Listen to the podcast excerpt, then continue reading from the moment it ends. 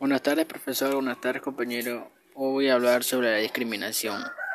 La discriminación es un fenómeno social que tiene diferentes componentes, que se materializa en la exclusión y vulneración de derechos y libertades de las personas.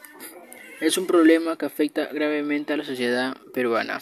Más de la mitad de peruanos y peruanas se han sentido discriminados, siendo las principales manifestaciones de discriminación la negativa a ser atendido el trato diferenciado y las bromas está actuando la desintegración nacional y profundiza la impidiendo un desarrollo basado en la, igualdad y afectando principalmente a personas pertenecientes a pueblos indígenas, población afro, afrodescendiente y personas de origen o ascendencias andina y amazónica. ITA contra el racismo en el Perú.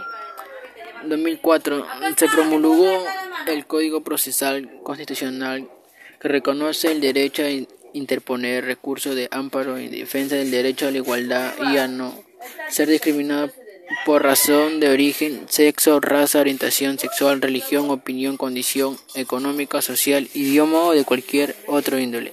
2006. La Municipalidad de Distrital de Magdalena emite la ordenanza número 292, primera norma emitida por un gobierno local que prohíbe la, discriminación y dispone la revocación de la licencia de funcionamiento de los locales abiertos al público que cometen actos de discriminación. 2010, mediante ley número 26.561, se crea el Ministerio de Cultura y el, y el Viceministerio de la Interculturalidad, que tiene entre sus funciones la de proponer mecanismos para evitar cualquier tipo de exclusión o discriminación de los diferentes pueblos del país, así como formular, ejecutar y supervisar políticas vigilantes para evitar expresiones de discriminación contra los ciudadanos y pueblos del país.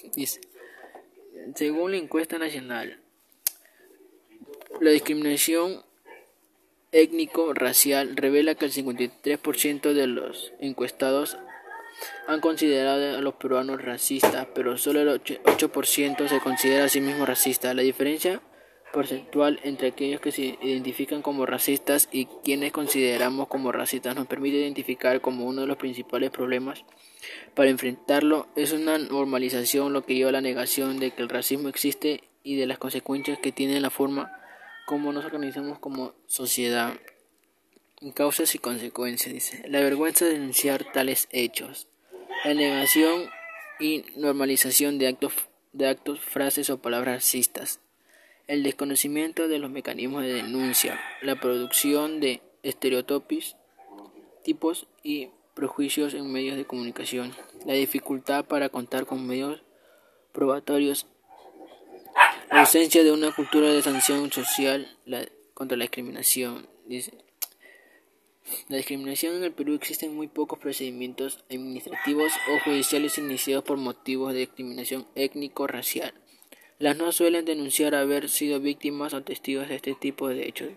Esta situación se aplica por diversos factores que limitan las posibilidades de reconocer y actuar ante problemática y perpetúan el daño social que causa. Gracias.